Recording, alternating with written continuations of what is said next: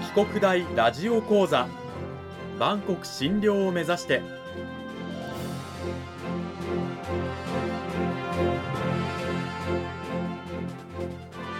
番組タイトルにあるバンコク診療とは世界の架け橋を意味する言葉です。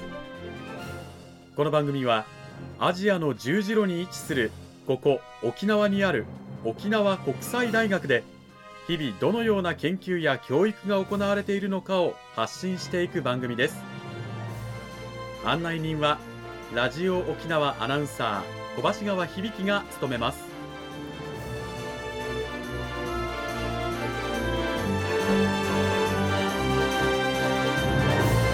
この番組は沖縄国際大学の提供でお送りします。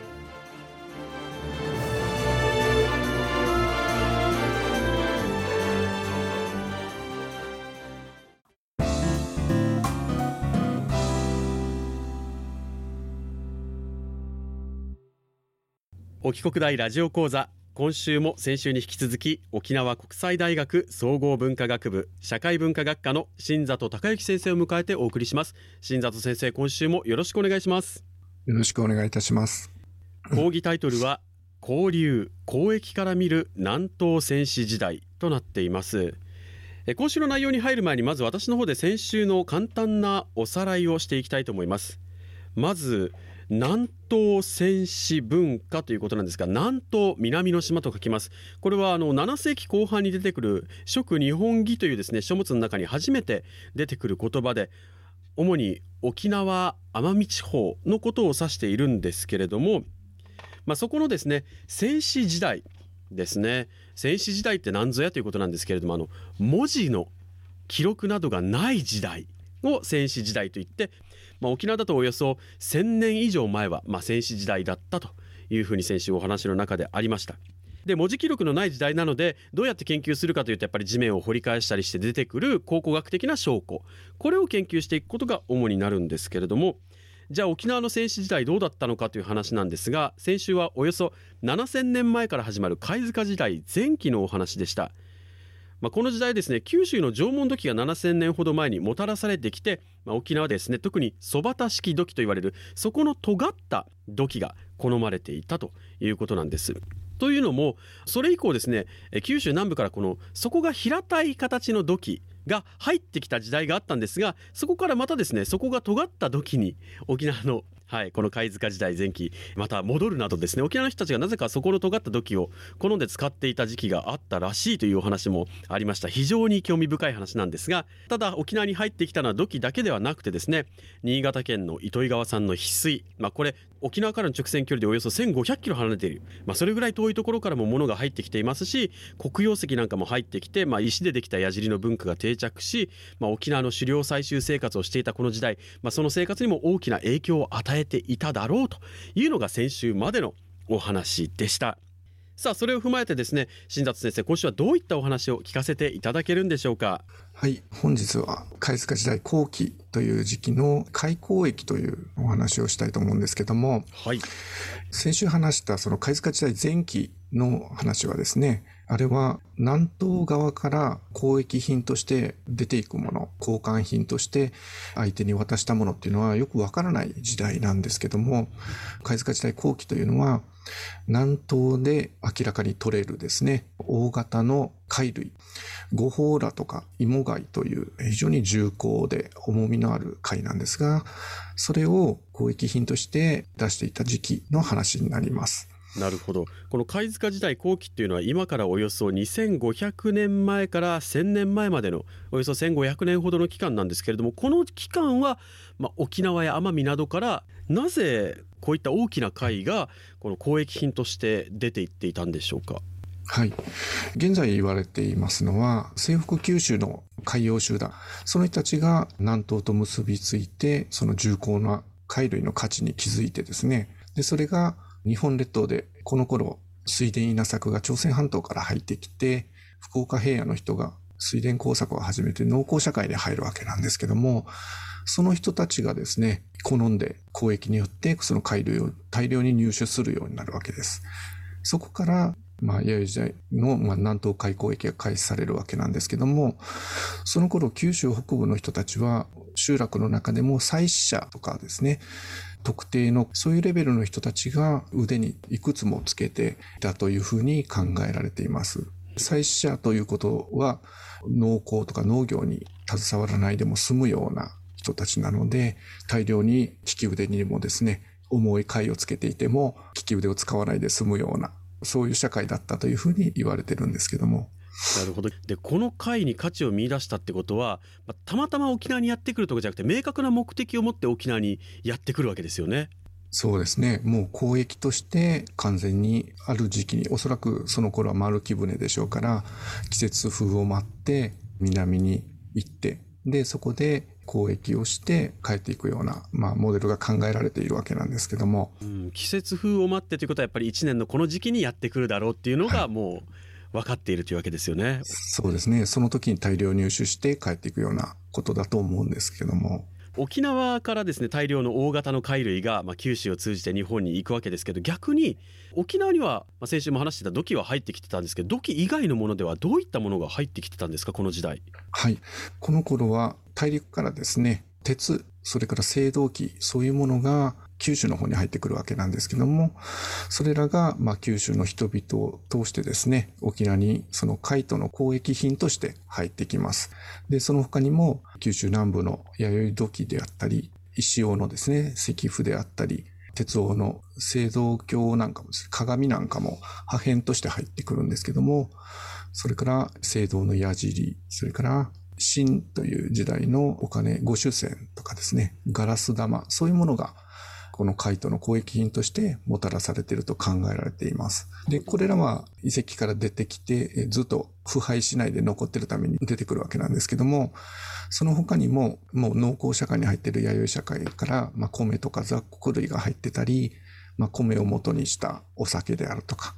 それから布、それから絹なんかも交易品として入ってたんじゃないかというふうに想定はされています。なるほどこの辺りはもうさすがにあの1,000年以上の歴史には耐えられないからおそらくね残ってはいないし出てこないけれども九州から沖縄に入ってきていただろうと予想されると。そうですねそもそもその九州南部の土器に関しても大量に入ってくるわけなんですがそれは土器そのものが交易品として入ってきたわけじゃなくてその中に米とか雑穀類それからお酒なんかがですね入ってくるんだというふうに考えられていますので。なるほど。そう考えると沖縄本島例えば奄美とかでもそうだと思うんですけど海に近い、まあ、沿岸部に住んでる人と内陸に住んでる人とではこう相当じゃあ暮らしに向きに差があったんじゃないかなと思うんですがどうなんでしょうか？ところがですねこの時期になりますと沖縄奄美でそうなんですが貝塚時代前期は第一上に人が住んでいるんですけどもそこからもうほぼ全集落が沿岸部に降りてくるんですね。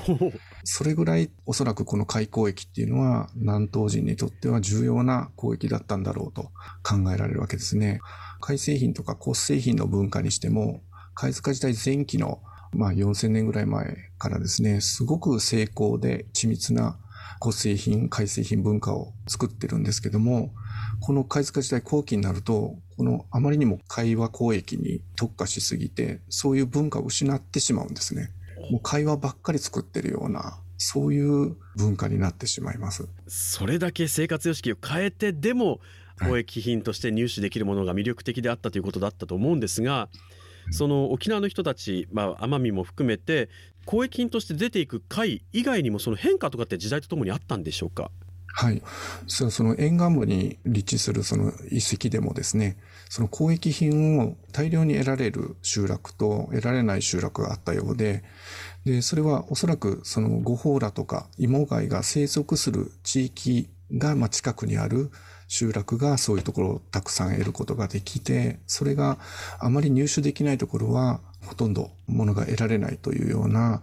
集落間の格差も生み出していたというふうに考えられてます。はあ、まあ、富に差が出てくるっていうねストレートな結果になると思うんですが、はい、時代とともにそういった貝の種類なんか変わっていったりしたんですか？大型の貝以外にもなんか出ていくものとかがあったりとか。